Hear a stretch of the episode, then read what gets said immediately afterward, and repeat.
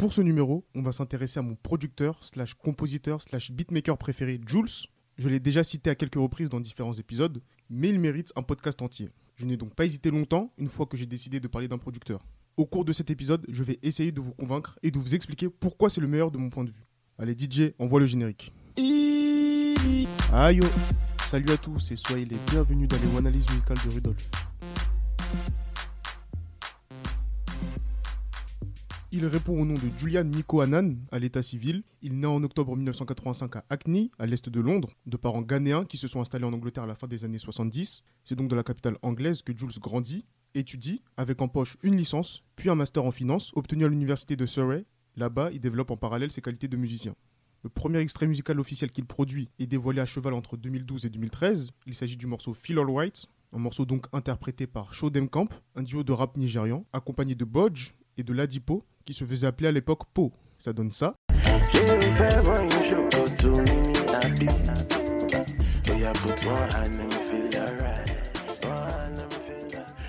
Ce qui est intéressant à l'écoute de ce premier titre, c'est qu'il a déjà son style, il possède déjà l'identité musicale qu'on lui connaît aujourd'hui et que l'on va évoquer tout à l'heure. Le clip de Phil White sort en avril 2013, période durant laquelle Jules se lance en complément dans le DJing, d'où son appellation DJ Jules à ses débuts. Ensuite, c'est là que vient la partie la plus difficile pour moi, parce que j'ai envie de passer tous les morceaux qu'il a produits par la suite, et j'ai dû faire des choix, comme tout sélectionneur de l'équipe de France. Enfin bref, à partir de 2014, des pointures vont venir poser sur ses prods. Je pense par exemple à Malik Berry, Stoneboy et Yuji, tous les trois réunis sur le morceau With You, que j'écoute encore aujourd'hui en boucle.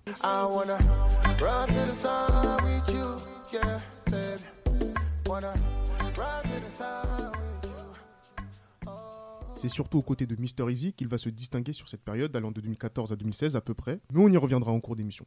En mai 2017 sort son premier album intitulé Leap of Fate, dans lequel on retrouve notamment My Wave de Sona avec Odunsi.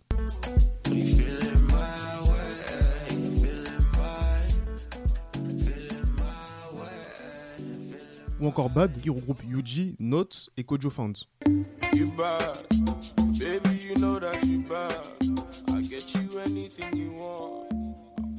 Le projet est un gros succès puisqu'il a compté plus de 30 millions de streams l'année de sa sortie sur les principales plateformes de streaming. Très inspiré sort à la fin de la même année Ojeko, un EP de 5 titres dans lequel on retrouve entre autres Burna Boy avec le titre Guarn, mais le single le plus populaire c'est plutôt Oshé avec DJ Tunes, Molego et Sisa. Pour rappel, on est fin 2017 et Burna Boy est encore un artiste très respecté mais toujours pas apprécié à sa juste valeur, comme c'est le cas date d'enregistrement en 2022. Et puis même, de manière subjectivement objective, si je puis me permettre et de m'exprimer ainsi, Oshé est un titre plus ouvert au grand public. Mais bref, Burna a déjà son épisode, allez l'écouter. SVP. Ça veut dire s'il vous plaît en Swahili. Juillet 2019, Jules s'illustre de nouveau grâce à Color. Ah, que dire? Je garde les détails exprès pour la fin, donc je vais juste passer mon son préféré. C'est Nyafu chanté par Warlassi.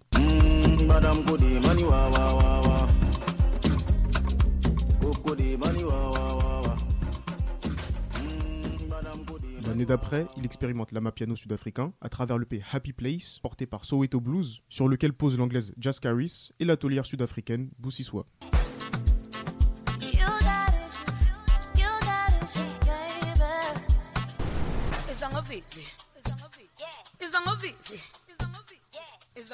Octobre 2021, il sort Sound of My World, son dernier projet en date, à date.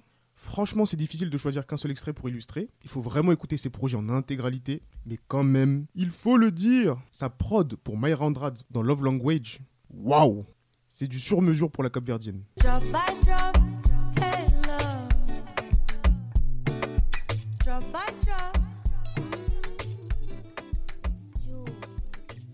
Bon, venons-en au fait, pourquoi un tel succès? Les meilleurs compositeurs sont très généralement des grands passionnés, des mordus de musique. Ils puissent dans leurs influences pour créer et proposer du contenu original et novateur. C'est cet équilibre qui est constamment recherché. Et d'après moi, celui qui respecte le mieux cet équilibre parmi tous les producteurs africains ou d'origine africaine, c'est Monsieur Jules. Attention, gros respect aux autres producteurs que je trouve hyper talentueux et qui n'ont pas besoin de moi pour être reconnus comme des références. Je pense par exemple à Emoji Beats pour le Ghana, London, Kelpi pour le Nigeria, Salaciel pour le Cameroun, le Tanzanien Lizer, les producteurs chanteurs ivoiriens Serge Beno, Baby Philippe et j'en passe. Mais la vérité, c'est que Jules a une identité musicale tellement marquée qu'une copie serait trop facilement reconnaissable. Parce que ses prods ne sont pas génériques. Personnellement, il me faut, allez, 3 secondes, 3 secondes et demie pour reconnaître une de ses prods.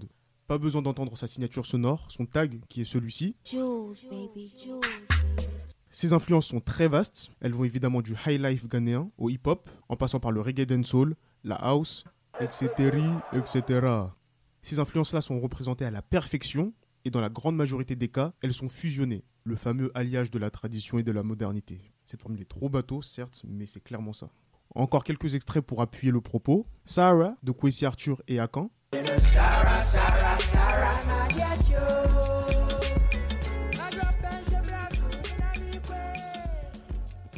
On a aussi Tif Tif.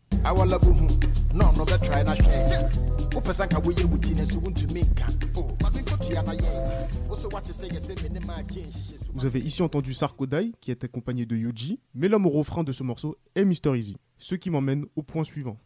Comme je l'expliquais au cours de l'épisode qui lui est consacré, allez l'écouter, sa révélation aux yeux du monde entier est indissociable des prods sobres et épurés de Jules. La Banku Music que défendait Easy, c'était globalement le son de DJ Jules.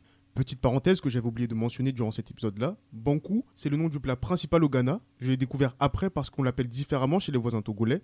Au Togo, on appelle ça le com, pour ceux qui savent. On referme la parenthèse.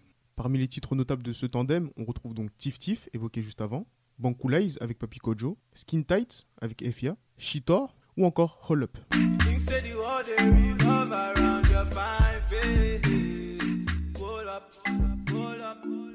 Jusqu'à ce jour, je n'ai pas revu une telle prouesse entre un artiste et un beatmaker. Et la qualité de ces deux messieurs a montré par la suite qu'ils étaient capables d'évoluer avec beaucoup d'autres artistes et avec des plus gros succès encore. Voilà à peu près tout ce qu'il fallait savoir sur Jules. On se retrouve très vite pour un prochain numéro. Et n'oubliez pas, si le présentateur télé n'a pas dit bonjour, ce n'est pas parce que le prompteur est impoli.